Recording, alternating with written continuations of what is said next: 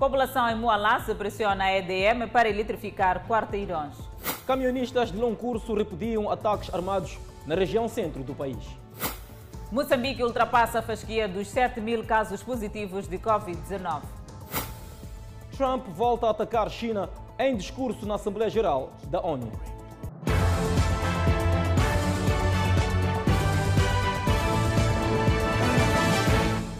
Boa noite, estamos em direto e seguramente em simultâneo com as redes sociais e a Rádio Miramar. A Associação dos Camionistas de Moçambique repudia ataques armados e os associados queixam-se de extorsão por parte das Forças de Defesa e Segurança. Por outro lado, denunciam o incumprimento das medidas de prevenção da Covid-19 nos postos fronteiriços.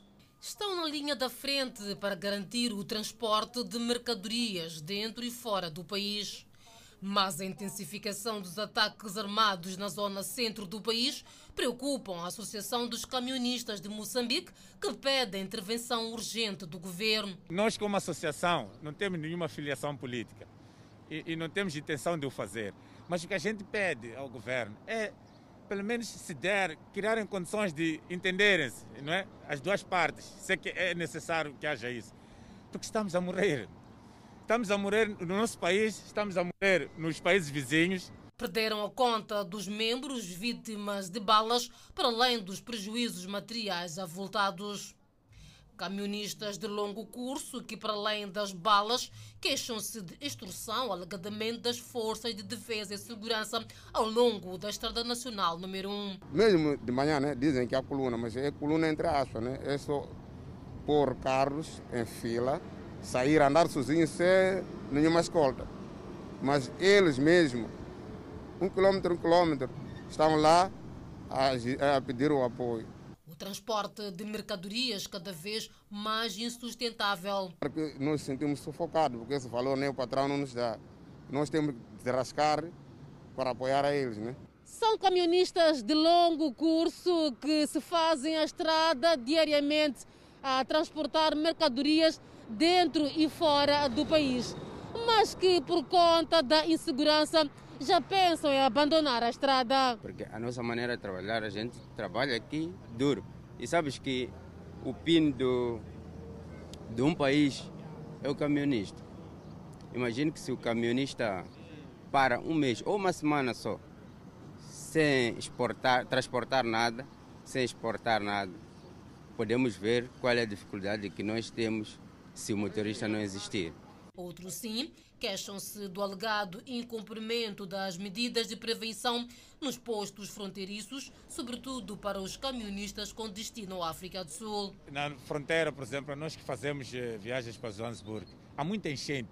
A partir da própria migração para carimbar o passaporte, há muita enchente, há muita demora, acaba se acumulando muita gente.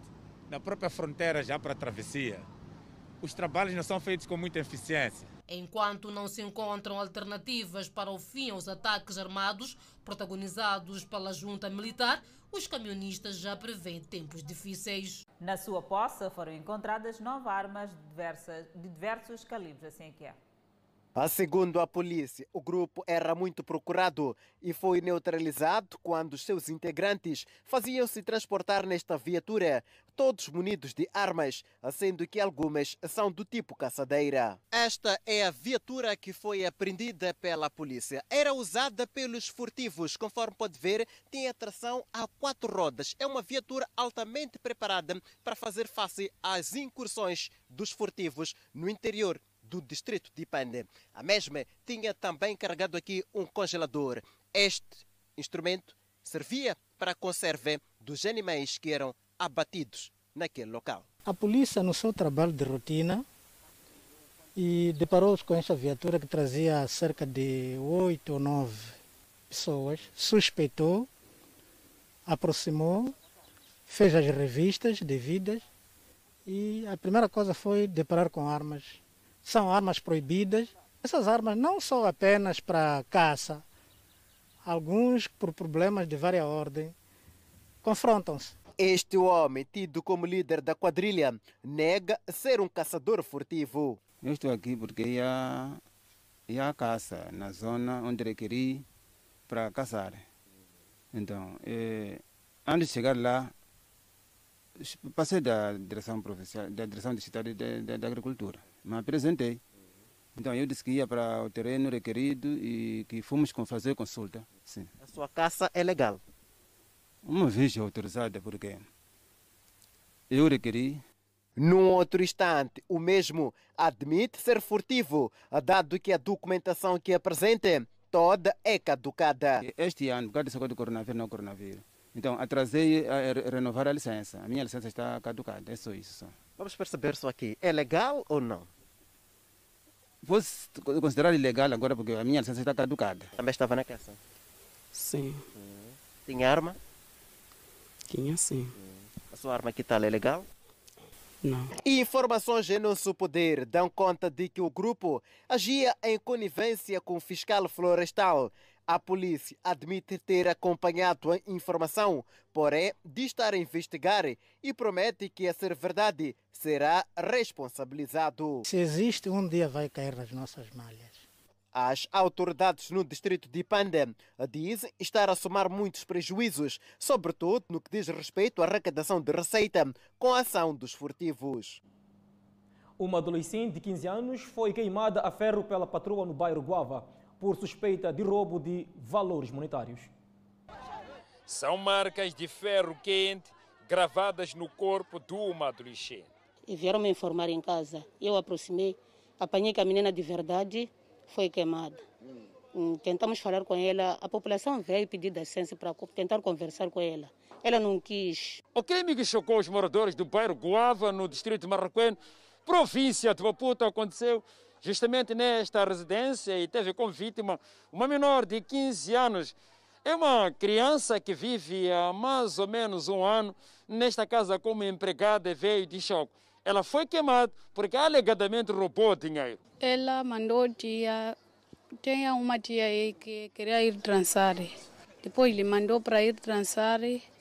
Depois, quando ela veio de loja, veio me queimar.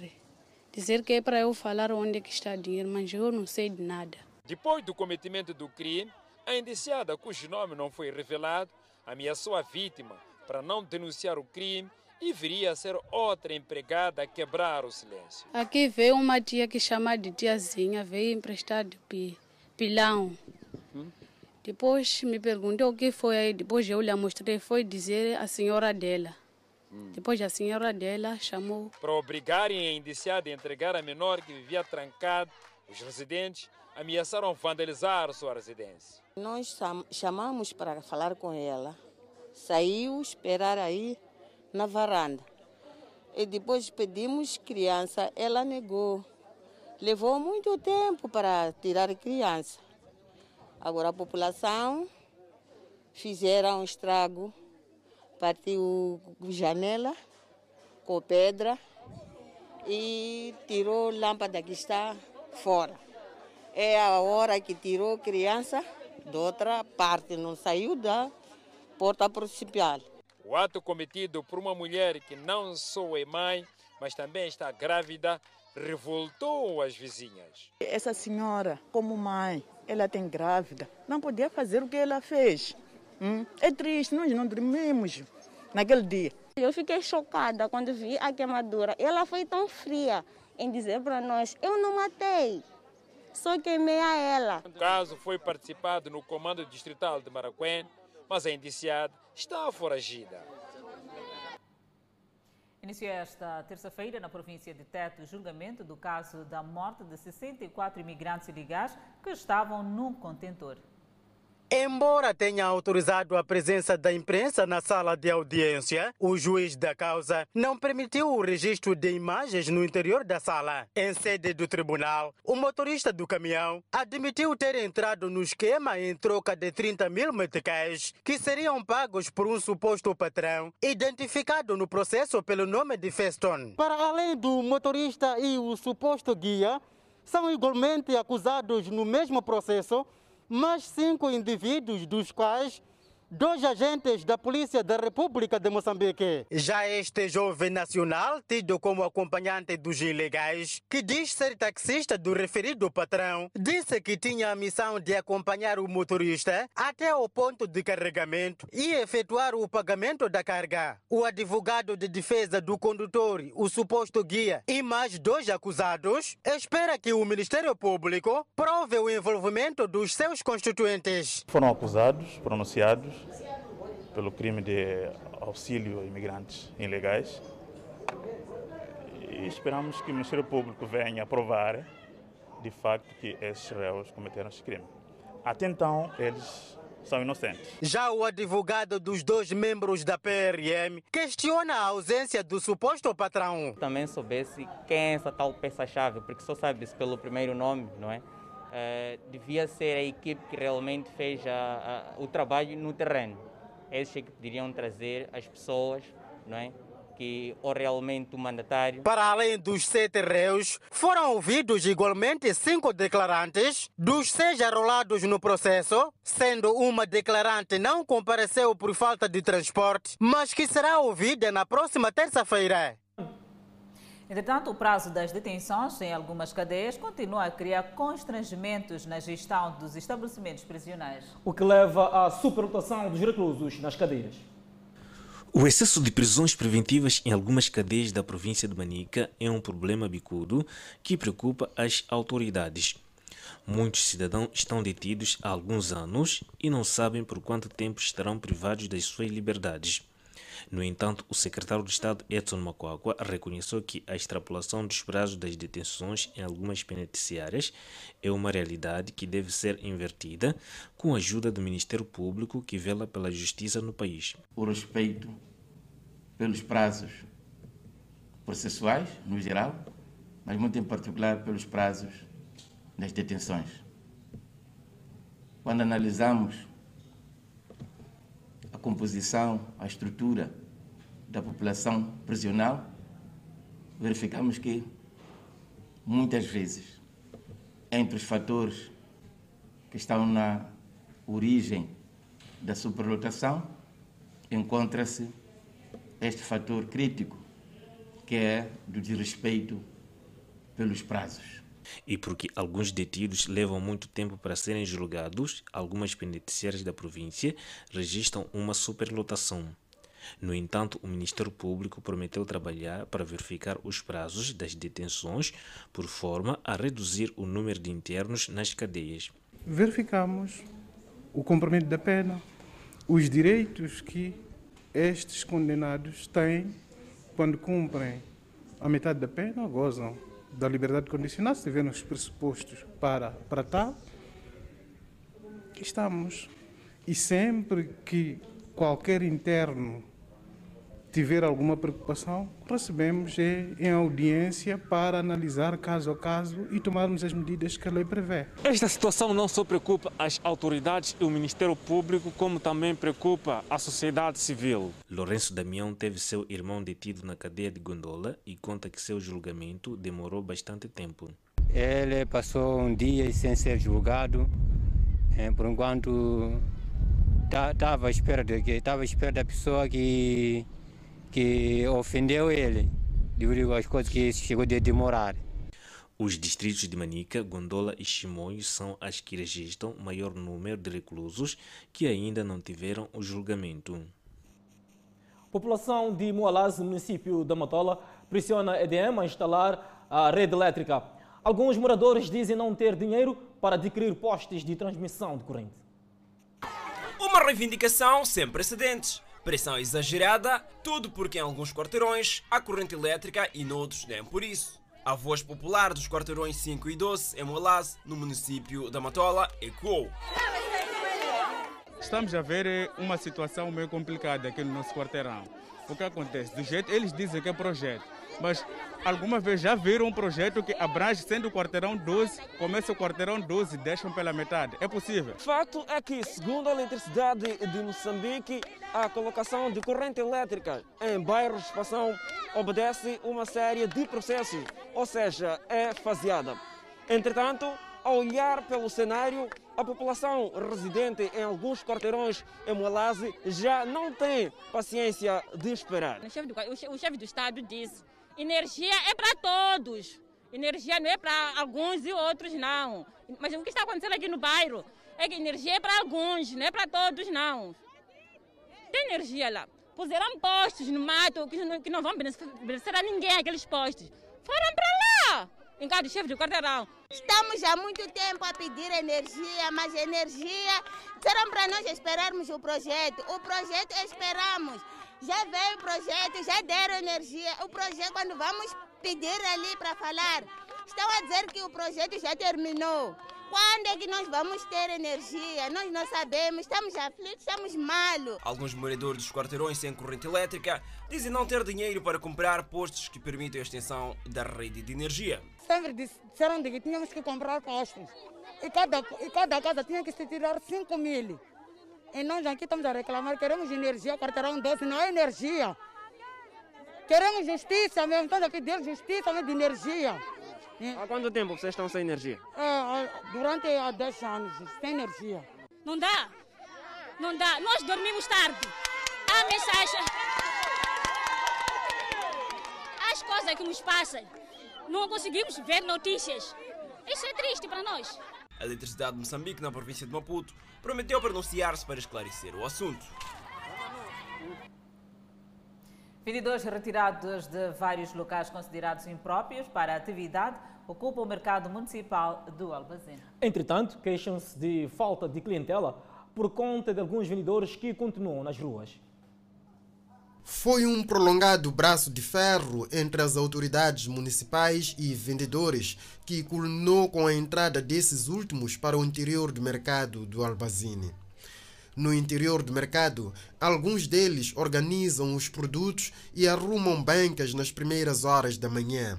Dizem estar bem organizados no mercado, mas os que continuam a vender nas ruas são concorrentes fortes, pois captam toda a clientela. Aqui no mercado, aqui, o mercado está muito bonito. Está bem bonito, mas não entra ninguém. Vender fora, até certo ponto, para nós vendedores, é melhor. Não é seguro, mas é melhor. Por quê? Porque lá as coisas são compradas. As mercearias que estão na rua onde o mercado se encontra captam também grosso modo de clientela. Porque este mercado aqui está atrás das lojas. Estás a ver, papá? E depois, quando a pessoa entra aqui, ou pa passar da rua, não se vê de que aqui é mercado. O mercado tinha se transformado num local imundo. O regresso dos vendedores garantiu até melhores condições sanitárias. Nas casas de banho estava, está bem conservado. Tem água, tem tudo. A evacuação de vendedores para o interior do mercado municipal do Albazine abrangeu também os que confeccionavam e vendiam refeições aqui no terminal. Mas, do outro lado, o negócio está tremido. Até para começar, o vendedor de comida, para além do, do cliente que vem para comprar, o primeiro cliente do vendedor de comida é o, é o vendedor do mercado. Conforme vê, não tem muitas pessoas aqui dentro. Então, eles também compram a comida, mas não conseguem fazer a receita deles. Nas proximidades, alguns vendedores continuam presentes e, ao se aperceber das câmeras da Miramar, escondem-se. Moradores de Minguene, no bairro Costa do Sol, pedem o prolongamento da vala de drenagem das águas pluviais em construção local. Segundo os moradores, a vala apenas beneficia os moradores da zona nobre. Esta imagem atual de Minguene, no bairro Costa do Sol, antes zona pantanosa e de prática agrícola. Em tempos de chuva, o local transforma-se numa autêntica lagoa. Hoje, as construções verticais aos poucos transformam a zona e a vala de drenagem a ser erguida transformam a zona na mais nobre do bairro Costa do Sol. As obras de construção desta vala de drenagem de Minguene, perpendicular à Avenida Cândido Mondlane, não satisfaz a todos. Neste bairro Minguene, a água vem de lá de cima do bairro ferroviário, atravessa as machambas e ela vem e chega aqui nas casas, nessas pequenas casas, já não consegue penetrar para vir entrar exatamente aqui onde começaram essas obras grandes. Então, já são casas muito bem grandes que entulharam a um nível quase de um metro para poder eles poderem eh, iniciar as suas obras. Então, o nível das casas lá já estão mais baixas. Dizem que a época chuvosa se aproxima e a preocupação aumenta. É uma vala de drenagem que, segundo os moradores, vai apenas beneficiar a zona alta. Quando deste lado, onde a situação é crítica sempre que chovem, os moradores vão tomando algumas medidas paliativas, como é o caso da colocação destas pedras para evitar que, sempre que chove, o local fique completamente alagado. Por isso, pede que o município também possa tomar atenção para este local. Para nos ajudar enquanto é cedo antes de chover, né? Ajudar-nos enquanto é cedo, em vez de esperar para a coisa piorar. Sim, pelo menos a vala em si, porque quando esta vala ser aberta até lá, para nós é um alívio, em particular aqui Minguene, neste quarteirão. As obras de revestimento desta vala de drenagem estão orçadas em cerca de 30 milhões de meticais e o município está no processo de contratação de uma empresa para fiscalizar as obras, já com prazo vencido. As autoridades dizem que os moçambicanos relaxaram na implementação das medidas de prevenção contra o novo coronavírus. Entre os atropelos estão, a estas medidas estão aglomerações causadas pelo consumo de álcool e a busca pelo transporte. O país passou de estado de emergência para a situação de calamidade pública para chamar a razão sobre a delicadeza da situação pandêmica que se atravessa. Mas o que as autoridades veem é o relaxamento dos moçambicanos na aplicação das medidas de prevenção da Covid-19. A polícia indica aglomerações no consumo de álcool como o cúmulo das prevaricações. Temos constatado eh, grandes aglomerados de jovens, acima de tudo, na cidade de Maputo e tantas outras cidades do país a consumirem bebidas alcoólicas. Bebidas alcoólicas que, eh, eh, portanto, da constatação feita, do trabalho feito, resultou claro que são adquiridas essas bebidas alcoólicas em alguns bottle stores e esses indivíduos levam as bebidas para as suas viaturas e aglomeram-se na via pública a consumir de forma desregrada essas bebidas alcoólicas. É constatação feita porque a polícia e outras instituições que estão em frente deste processo de garantir que as pessoas percebam que não é para o bem da polícia como instituição, não é para o bem da saúde como instituição, é para o bem de todos nós, salvaguardarmos a nossa saúde e a nossa vida.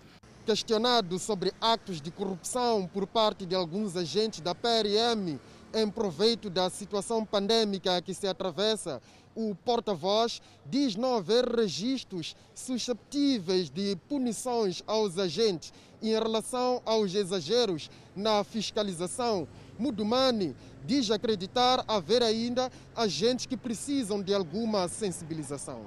Queremos assumir que, por uma e outra situação, pode haver um agente da polícia que exceda, portanto, é, é, é, aquilo que é a sua competência, portanto, na, na, na, na, na, implicação das medidas, ou seja, na garantia do cumprimento dessas medidas. Mas... Entre as situações de violações está o excesso de lotação nos transportes de passageiros o Instituto de Transportes Terrestres, INATER, reconhece ser impossível criar condições para distanciamentos nas paragens e no interior dos meios de transporte, mas acredita em medidas de minimização dos riscos de contaminação. Sabemos que dentro de um autocarro ou de um minibase é extremamente difícil respeitar essa distância, mas há medidas adicionais que foram colocados para que se reduza drasticamente essa possibilidade de, transmissão, que é o uso da máscara, que é a lavagem das mãos e desinfecção ao entrar dentro do autocarro. A Inspeção Nacional das Atividades Econômicas, em coordenação com a PRM, irá aplicar contra a violação do dispositivo que regula o comércio de bebidas alcoólicas em contexto pandêmico, sanções como multa ao vendedor, suspensão, encerramento temporário ou definitivo do estabelecimento ao consumidor multa correspondente a 10% do salário mínimo que se pode reverter em detenção. Seguimos com a evolução da Covid-19 no país, numa altura em que o país ultrapassou a fasquia dos 7 mil casos de Covid-19. Moçambique registrou mais 326 casos totalmente recuperados da Covid-19. Com este número, sobe para 4.064 totalmente recuperados da doença. O país tem um cumulativo de 188 pessoas internadas em unidades hospitalares devido ao Covid-19, das quais 54 estão sob cuidados médicos nos centros de isolamento. No outro quadro, vamos apresentar o número de casos positivos.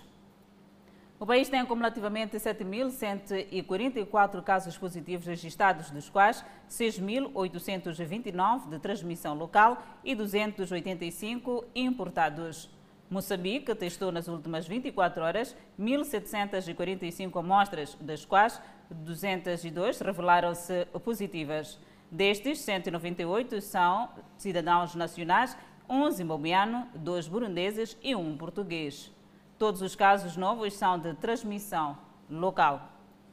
O país tem 3.001 casos ativos da Covid-19 e com o registro de mais um óbito nas últimas 24 horas, sobe para 45 o número de óbitos por Covid-19. Trata-se de um indivíduo de 70 anos de idade, de sexo masculino e de nacionalidade moçambicana. E seguimos com outras informações. Na 35ª sessão do Conselho de Ministros, o governo manifestou preocupação com o desrespeito às medidas de prevenção da Covid-19 que se tem assistido em algumas praias do país. Para prevenir o aumento do número de casos, o governo equaciona a possibilidade de recuar da decisão já avançada de reabertura das praias para os munícipes, relaxamento anunciado pelo presidente da República e que começou a valer desde o último dia 15 de setembro. Este fim de semana longo, que se avizinha, servirá de avaliação do comportamento dos banhistas se continuar a assistir-se o desrespeito às recomendações de prevenção da pandemia viral nas praias. O cenário de praias sem banhistas por proibição pode-se assistir nos próximos tempos. Faremos uma avaliação no próximo fim de semana, que é o primeiro dos dois finais de semana longos a que nos referimos, sobre o comportamento dos nossos compatriotas e os resultados da avaliação, em especial no que diz respeito às praias, poderão ditar a tomada de medidas correspondentes. Entretanto, numa fase em que os casos de infecção da Covid-19 no país têm aumentado, o governo reforça o apelo para o uso de máscaras e distanciamento social na organização de alguns eventos. A consciência individual e coletiva devem acusar sempre que realizamos um evento ou o preparamos, principalmente quando envolve crianças, sobre a nossa capacidade de garantir que estejamos a promover um evento social e não oportunidades de propagação massiva da Covid-19. Aos que violarem o decreto do estado de calamidade pública nas praias serão responsabilizados. Vale a pena dizer que a violação deste, deste decreto pode levar à aplicação, dentre outras, das seguintes sanções: para o vendedor, multa, suspensão, encerramento temporário ou definitivo do estabelecimento, nos termos do artigo 12, e para o consumidor, isto ao abrigo do número 5 do artigo 13, portanto, pode ser aplicada a correspondente multa, digamos, a 10% do salário mínimo, podendo reverter-se em detenção em caso de incapacidade de pagamento, para além da detenção até que o retorno de sobriedade eh, seja, seja notável e a aplicação da pena por via de prestação de serviços comunitários em caso de impossibilidade de pagamento da multa o governo procura controlar os casos de Covid-19 no país e apela o contributo dos moçambicanos nesta missão. Arrancou esta terça-feira na cidade da Beira o inquérito sério epidemiológico da Covid-19. O inquérito, que terá duração de 12 dias, vai abranger mais de 6 mil pessoas. Dois pontos estratégicos foram escolhidos pelas autoridades em Sofala para o arranque do inquérito sério epidemiológico ao nível da cidade da Beira o Hospital Central da Beira para os profissionais da saúde e o populoso bairro da Munhava às comunidades residentes. Neste bairro, o Sr. Linus Camise foi o primeiro município a ser submetido ao teste e não tardou em convidar os outros a seguirem o mesmo exemplo. É importante que as outras pessoas participem nesse inquérito para saber o bem-estar da nossa saúde, porque prevenimos os outros para que senão sejam contaminados. O governador de Sofala, que esteve na Munhava a testemunhar o processo, apelou à comunidade beirense a participar ativamente no inquérito. Gostaríamos de pedir à nossa população da província, da cidade da Beira, neste caso, para aderirem a este processo. Este processo vai ajudar os profissionais de saúde para saberem em quanto é que estamos, qual é o risco de transmissão. O inquérito, que arrancou nesta terça-feira, permitirá às autoridades mapear os locais de maior risco, grupos profissionais e faixas etárias. A expectativa das autoridades que o inquérito epidemiológico arrancou nesta terça-feira na capital provincial de Sofala decorra sem sobressaltos, de modo que as autoridades possam efetivamente ter resultados fiáveis que os permitem trabalhar e controlar a propagação da Covid-19 neste ponto do país. Nós temos a expectativa de que iremos alcançar os resultados, que é saber os locais, saber os tratos eh, profissionais e saber também a faixa etária que tem maior incidência da contaminação deste vírus. E isto, como dissemos e reiteramos, vai ajudar a fazer com que as medidas sejam mais direcionadas e mais adequadas a estes locais de maior probabilidade de contaminação do Covid-19. De acordo com os dados fornecidos pelo Instituto Nacional de Saúde, o inquérito epidemiológico da Covid-19, que arrancou nesta terça-feira na cidade da Beira, irá abranger mais de 6 mil pessoas, entre elas profissionais de saúde, transportadores públicos e privados, agregados familiares selecionados, vendedores formais e informais. Na capital provincial de Sofala, o inquérito terá duração de 12 dias. Seguimos com a página internacional. O presidente dos Estados Unidos da América, Donald Trump, atacou a China e disse que o país é o responsável pela pandemia do novo coronavírus. Entretanto, o presidente Jair Bolsonaro afirmou que o seu país trata crimes ambientais com tolerância zero. Guterres disse que os indicadores mostram que a pobreza está a aumentar pela primeira vez em 30 anos e que vários países enfrentam possibilidades de fome. Entre os pobres, a pandemia está a afetar negativamente o progresso feito por mulheres e raparigas. Ele convocou as sociedades a combater a guerra oculta às mulheres. Ele também alertou sobre uma nova guerra fria entre as economias da China e dos Estados Unidos. Human Development Indicators are declining. Ainda sobre este assunto, o presidente dos Estados Unidos de América, Donald Trump, atacou a China e disse que o país é responsável pela pandemia do novo coronavírus. Trump disse que a China proibiu viagens domésticas, mas permitia que voos saíssem do país para outras partes do mundo, o que teria espalhado o vírus. Os Estados Unidos são atualmente a nação mais afetada pela pandemia do novo coronavírus, com quase 7 milhões de casos confirmados da doença. Por seu turno, Xi Jinping, presidente da China, destacou que devemos colocar as pessoas e a vida em primeiro lugar. Devemos mobilizar todos os recursos para fazer uma resposta direcionada e baseada na ciência. Nenhum paciente deve ser esquecido e nenhum paciente deve ser deixado sem tratamento. A propagação do vírus deve ser contida. Enfrentando o vírus, devemos aumentar a solidariedade e superar isso juntos. Devemos seguir a orientação da ciência, desempenhar plenamente o papel da liderança da Organização Mundial da Saúde e lançar uma resposta internacional conjunta para vencer esta pandemia. Qualquer tentativa de politizar a questão ou estigmatização deve ser rejeitada. O presidente Jair Bolsonaro afirmou que o Brasil trata crimes ambientais com tolerância zero. Bolsonaro disse que não é possível a propagação de fogo dentro das florestas brasileiras e diz que focos de incêndios acontecem sempre nos mesmos lugares. O presidente afirmou que a Amazônia brasileira é sabiamente riquíssima. Ao falar sobre a pandemia, o presidente lamentou as mortes causadas pela Covid-19 e afirmou que, desde o começo, era preciso pensar no combate ao vírus e ao desemprego. Devido à pandemia de coronavírus, Bolsonaro gravou a abertura e enviou o vídeo à organização da Assembleia Geral. Tradicionalmente, cabe ao presidente brasileiro o discurso de abertura. Declarações feitas na abertura da 75ª Assembleia Geral da ONU, Organização das Nações Unidas, esta terça-feira. Acompanhe no próximo bloco. Vendedores em Quilimane contestam a atuação dos fiscais no município. E jovem de 25 anos detido, indiciado de violar sexualmente uma menor de 13 anos. Mais detalhes já seguiram o intervalo. De volta ao Fala Moçambique, comerciantes que exercem as suas atividades no mercado central na cidade de Quilimane queixam-se de burla por parte dos fiscais do município. Alguns comerciantes afirmam que a ação do que chamam de burla deve-se ao fato desses estarem a receber avisos de multa sem informação prévia sobre as tais irregularidades. O mais agravante está em situações para a redução dos avisos de multa, os comerciantes devem subornar os fiscais com 300 meticais. Eu estou a pagar senha aqui, não consigo isso de, de, de mensal. Mas senha, diário, pago bem mesmo, 15 meticais. Isso aí nós vimos como prejudicação para nós, como comerciantes, porque pagamos taxa municipal e também aquele que consegue diário paga mensalmente também quem consegue paga. Responsável dos comerciantes no Mercado Central diz que a ação do município é infeliz e não tem em conta a pandemia do novo coronavírus, pois parte dos comerciantes estão neste momento a tentar reinventar-se e diz que o município, ao invés de apoiar, está a criar condições para que a atividade seja menos rentável. Em um tempo desse de coronavírus, em que eu próprio até estou preocupado a negociar com as instituições governamentais para ver se podem nos apoiar.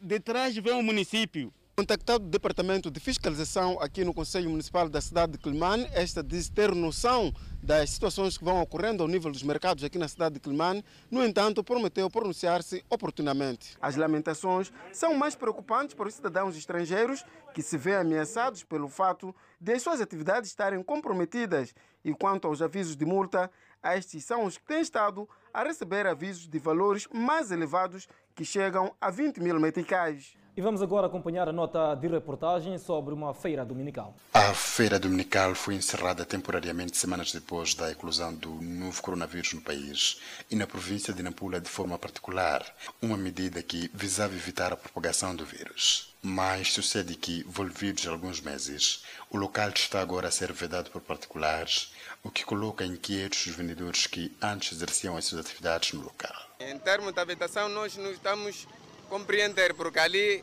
estão ali dois patrões, conforme quem estão, como estão a ver. Outros patrões estão a vetar do outro lado, outros patrões estão a vetar do outro lado. Assim não sabemos, estamos em ponto de interrogação. Nós que somos os munícipes dessa cidade de Nampula. Lamentam pelo fato de não terem sido avisados, uma vez que, desde o encerramento da feira, o negócio para eles também ficou ligeiramente parado. Até nós que estamos comerciando aqui mesmo, não gostamos. Porque isso não antecipar, só dizia que nos levaram daqui para o mercado antigo que é lá no Laloco. E lá o espaço não permite que nós poderíamos estar lá. Antigamente o fluxo de negócio, na verdade, foi muito verdade mesmo, fazia esse negócio. Até o público até aqui, dessa cidade de Nampula, estão a comentar de uma outra maneira contrária, porque não há negócio onde estamos ali, é um, um sítio impróprio. Sobre esta matéria, o Conselho Autárquico de Nampula escusou-se a fazer quaisquer pronunciamentos, tendo prometido falar dentro da semana. Mas sabemos que não é apenas a feira dominical que os municípios suspeitam ter sido vendido, uma vez que existem outros pontos que, até então, estão a ser vedados. Fontes seguras da autarquia de Nampula não descartam a possibilidade da feira ter sido vendida a dois cidadãos de nacionalidades estrangeiras para a construção de edifícios multifuncionais. E foi detido na esquadra de Beliluano um jovem de 25 anos de idade indiciado de abusar sexualmente menor de 13 anos. Tem 13 anos e é a mais recente vítima de abuso sexual na matolaria. O indiciado é este jovem de 24 anos. A menor foi encaminhada ao Hospital Provincial da Matola para efeitos dos exames médicos que comprovam ter havido uma penetração. Tímida, a vítima confirma ter sofrido abuso sexual. Ele me tirou roupa, depois me tirou saia. Hum, depois? Depois me tirou saia. Depois? Depois me dormiu. Hum? Depois me dormiu. Hum. Mas para isso acontecer, o que ele te disse, o que ele te prometeu? Não prometeu nada. Combinaram? Você combinou com ele, te obrigou, como é que foi? Ele me obrigou. O abuso sexual contra a menor de 13 anos teria acontecido na sua própria casa, na ausência da mãe. O indiciado, porém, nega todas as acusações e conta a sua versão dos fatos. Ele diz ter sido detido porque, ao se aperceber da chegada da mãe da menor, fugiu. Eu saía de fazer o quê? Busca está a fazer. Passamos em casa dela, sentamos com, com, um, com um amigo. Sentamos, saí a falar ao telefone. A miúda estava fora. Eu disse boa noite. Ela disse boa noite. Ela sa saiu, estávamos na rua de casa dela. Começamos a conversar. Dali, quando apareceu a mãe, ela disse: Está aí a minha mãe. Eu disse: Sim. Eu disse sim, eu saí, eu fui aonde? Na minha casa. Eu fui, eu fui na minha casa. Depois dali apareceu um senhor, me, me algemou. A polícia diz que o indiciado chegou a propor uma negociação familiar para a resolução extrajudicial do crime, facto que foi abortado pela autoridade comunitária de Jonas.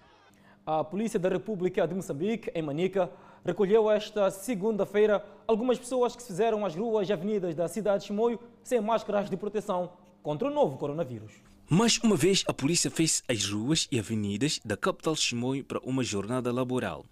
O objetivo era sensibilizar os munícipes a cumprir as medidas emanadas após o anúncio do estado de calamidade pública. E não levou muito tempo para flagrar cidadãos que desrespeitam as orientações do governo e circulam sem portar máscara facial. Mesmo com o trabalho que a Polícia da República de Moçambique em Manica tem levado a cabo por forma a sensibilizar os cidadãos a portar a máscara, parece que esta medida não tem surtido efeito. Vários são os cidadãos que continuam a desfilar nas artérias da cidade de Chimoio sem fazerem o uso da máscara, correndo todos os riscos de contraírem a pandemia Covid-19. Estava, estava aí no coiso, lavei a minha máscara, disse, então eu disse de pagar aí. Na operação da polícia, mais de 20 cidadãos que estavam a desafiar a força do inimigo invisível foram retidos, uns com máscara no pescoço, bolso e outros sem máscaras.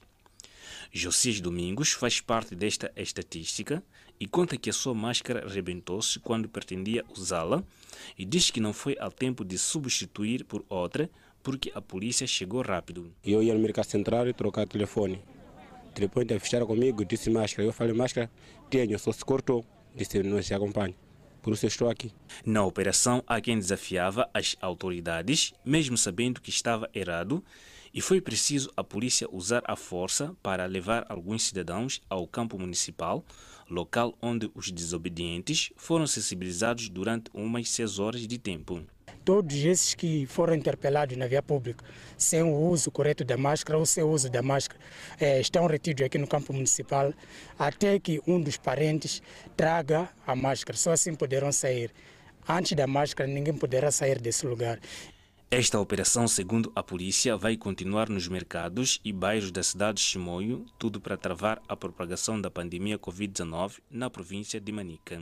Não perca no próximo bloco. Um homem foi detido em Nampula por suspeitas de falsificação de notas. E a Renamo está preocupada com a violação dos direitos humanos. São notícias de acompanhar logo após o intervalo. Até já. De volta ao Fala Moçambique, reunida em Sofala, Renamo voltou a sugerir a criação de uma comissão de inquérito parlamentar para investigar os casos de violação dos direitos humanos no centro e norte do país. Foi através do assessor do presidente da Renamo que o maior partido da oposição moçambicana fez este pronunciamento defendendo mais uma vez a criação de uma comissão de inquérito parlamentar face aos sucessivos casos que considerou de violação dos direitos humanos que têm ocorrido nos teatros operacionais norte e centro. É a Amnistia Internacional, portanto, são os Repórteres Sem Fronteiras, portanto, todos os organismos internacionais ligados aos refugiados, direitos humanos, portanto, as convenções ligadas à tortura, todas elas vêm a convergir para dar razão à Renamo de que, de fato, já devia ter sido constituída esta Comissão Parlamentar de Inquérito. Para além de Cabo Delgado, Venâncio Mundelano afirmou que o recrudescimento dos ataques militares na região central do país tem também preocupado a Renamo. Preocupa. Uh, se fores a ver, nós não só repudiamos e não nos identificamos com esses ataques, como também abrimos uma janela para um diálogo com a própria junta militar, no sentido de que a Renamo sente que também tem alguma responsabilidade, tem alguma uh, uh, uh, obrigação, digamos, moral, de criar condições para que haja possibilidade de que essas reivindicações possam ter um espaço de diálogo e procurar-se algum consenso. A falta de abertura por parte do líder da junta militar é um outro fator apontado pelo assessor do presidente da Renamo como um grande constrangimento para a resolução do atual conflito militar que se registra na região central do país. Até agora nós não temos uh, uma resposta, pelo menos oficialmente aquilo que me cabe, não temos nenhuma resposta um, palpável, nenhuma, nenhuma reação. Venâncio Mondlane falava no distrito de Nhamatanda, em Sofala, onde acompanhou os trabalhos da presidência inclusiva que o SUFMUMAD está a realizar pelo país.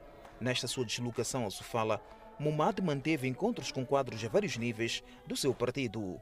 Ao longo da reportagem a seguir, vamos verificar o QR Code que lhe dá acesso ao Fala Moçambique na íntegra, isto no podcast. Economistas mostram-se satisfeitos com a proposta de revisão do Orçamento do Estado para o ano 2020.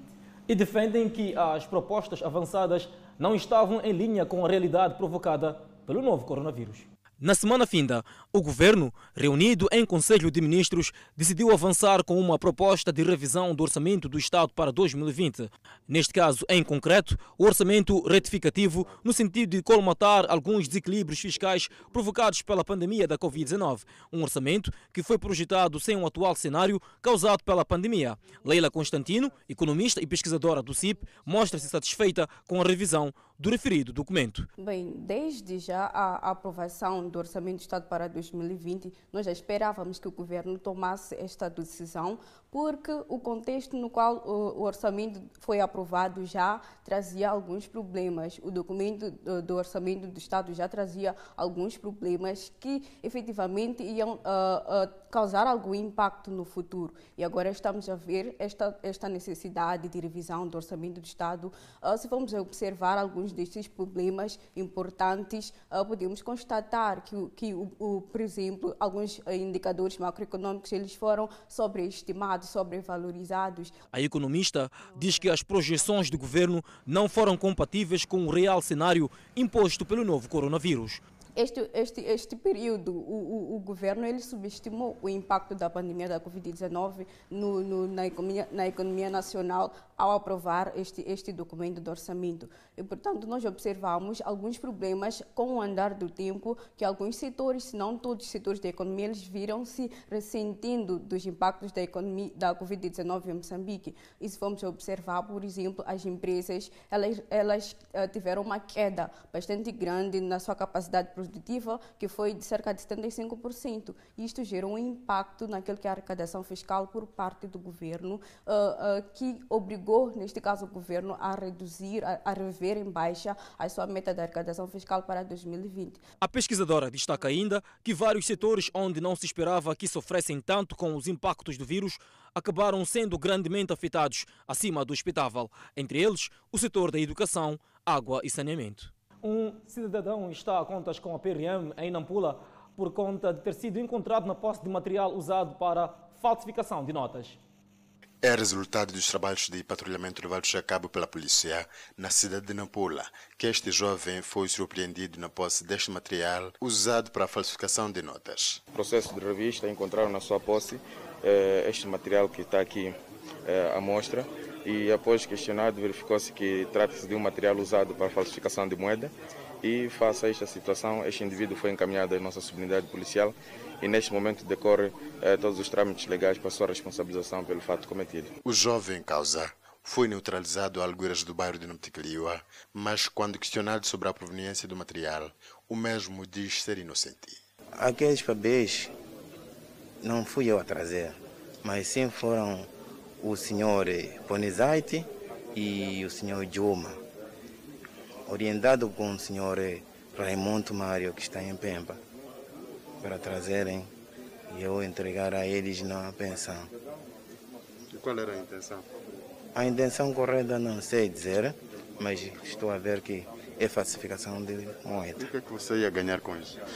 Eu não tinha quase nada a ganhar. Depois de ter sido pegue pela polícia, tentou sem sucesso subornar a corporação com este valor avaliado em 14 mil meticais. A corporação em Nampula diz ainda que durante a semana finda, mais de 400 pessoas foram conduzidas a várias unidades da polícia por cometimento de vários delitos criminais. Temos intensificado o nosso trabalho de patrulhamento a nível dos, dos bairros eh, em toda a província de Nampula e como resultado eh, temos esta situação que está, que está patente agora no momento.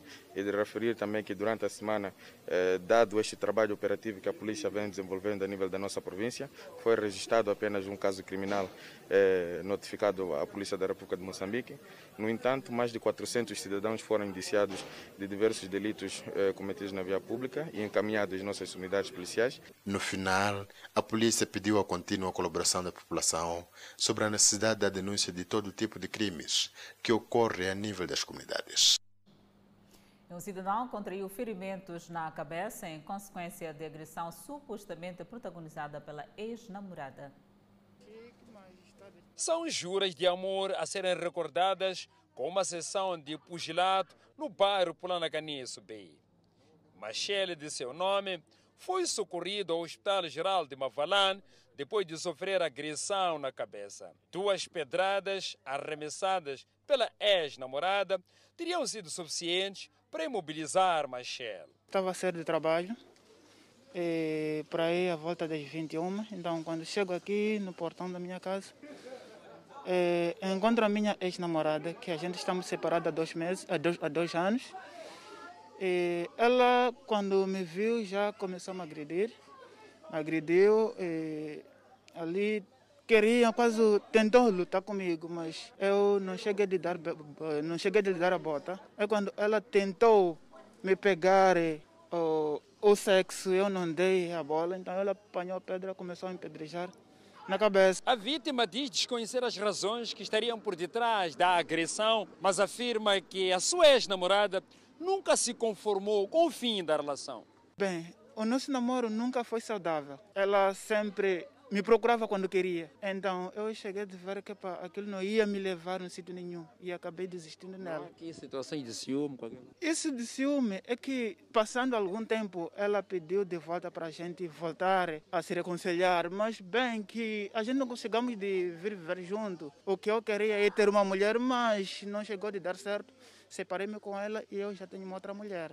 O pior só não aconteceu devido à pronta intervenção dos vizinhos. Eu cheguei lá, tentei acudir a eles. Depois eu perguntei àquela moça e Machel o que está acontecendo. Aquela moça disse que estavam chamando de nome de Machel.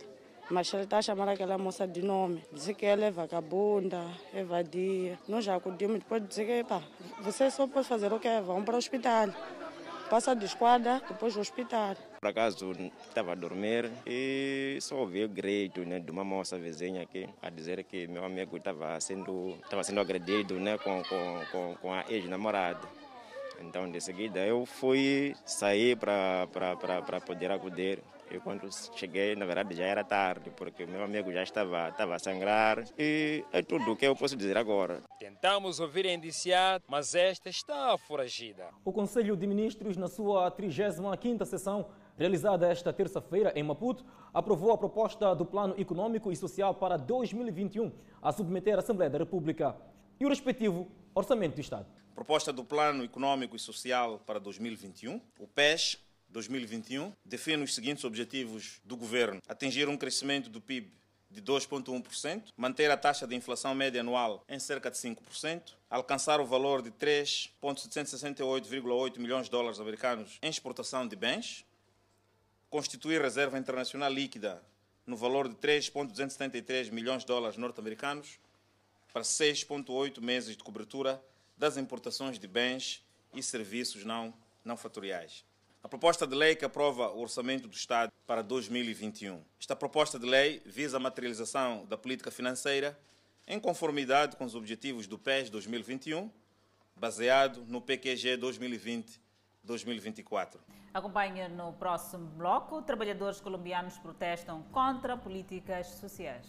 E na Austrália há 270 baleias encurraladas na areia. É a atualidade internacional e nós voltamos em instantes. Estudantes colombianos protestaram contra as políticas sociais e econômicas do presidente Ivan Duque, revivendo as manifestações em massa em meio a uma crise econômica e recentes incidentes de brutalidade policial. Uma caravana matinal de bicicletas, motocicletas e carros para o Ministério do Trabalho foi organizada pelos principais sindicatos para cumprir as restrições ao coronavírus que impõem máscaras faciais e proíbem grandes multidões. Centenas de pessoas reuniram-se no centro de Bolivar Place, em Bogotá. Foi menos pacífica, com manifestantes a jogar pedras contra a polícia do lado de fora da sede dos tribunais superiores do país. Um vídeo mostra a invasão em um banco e, em seguida, manifestantes a devolver uma grande TV roubada ao site. A polícia usou gás lacrimogênio para dispersar a multidão. A morte, neste mês, de um homem detido e repetidamente atordoado pela polícia levou às noites de protestos em Bogotá e na cidade satélite de Suacha, que mataram 13 pessoas com centenas de feridos. transporte público encerrado às 20 horas e o prefeito de Bogotá incentivou as pessoas a voltarem para casa mais cedo. Os líderes sindicais e estudantis esperam rejuvenescer os protestos generalizados que ocorreram no final do ano passado. No início deste ano, o coronavírus frustrou os planos de reiniciar os protestos, pois mais de 765 mil colombianos foram infectados e mais de 24 mil morreram. O país já afrouxou as medidas de bloqueio entre março e o final de agosto. O desemprego urbano subiu para quase 25% por causa do bloqueio e o governo prevê uma contração econômica de 5,5% este ano. E esta terça-feira, imagens aéreas mostram cerca de 270 baleias encalhadas na areia na costa de Tasmania, na Austrália. As operações de resgate das baleias encalhadas num banco de areia na remota costa oeste da ilha australiana da Tasmânia decorrem. Equipes de resgate alertaram que a operação pode levar dias para ser concluída. Apesar de alguns sobressaltos, o resgate tem sido bem sucedido. Registramos 25 no momento e os escoltamos para fora do canal e para o mar. As tripulações continuam a trabalhar, então esse número irá aumentar antes do fim do dia. Para o Programa de Conservação Marinha da Austrália, cada resgate é uma vitória. Pelo que sabemos, este foi um evento natural, então podemos aceitar que vamos perder alguns animais.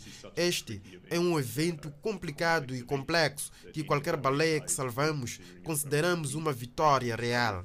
Então estamos a nos concentrar em ter o máximo de sobreviventes que pudermos. As autoridades tomaram conhecimento da situação na segunda-feira e inicialmente pensaram que o encalhe em massa envolvia cerca de 70 baleias eh, piloto, mas uma inspeção mais detalhada revelou maior número da espécie. De Moçambique, o ambientalista Rui Silva fala da complexidade do resgate em espécies como esta. Não é fácil o resgate destas espécies, desde logo porque são espécies que podem atingir cerca de 8 metros de comprimento e chegam a atingir 2.500 a 3.000 quilos. O fenómeno que levou as baleias a ficarem encalhadas, o ambientalista também explica. Pode acontecer que o líder deste grupo estivesse doente, desorientado e deu à costa, e com o resto do grupo eh, que, o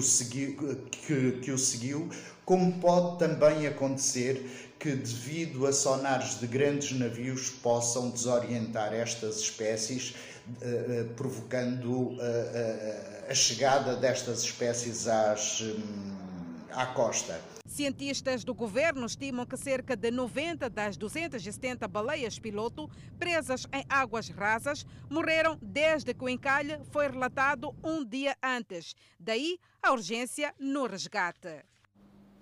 No próximo bloco, não deixe de acompanhar mais uma notícia. O presidente da República, Filipe Inhosse, lança sua primeira obra literária intitulada Legado, organizando-nos em defesa da pátria. Mas antes, a previsão de estado de tempo para as próximas 24 horas.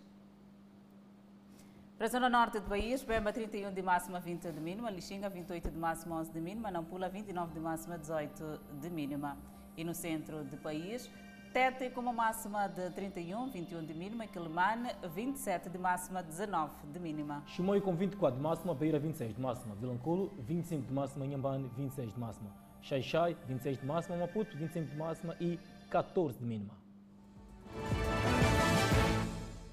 De volta ao Fala Moçambique, o presidente da República, Filipe Nunes, lançou hoje em Maputo a sua primeira obra literária intitulada Legado, organizando-nos em defesa da pátria. A obra retrata o período em que Nunes ocupou a pasta de Ministro da Defesa.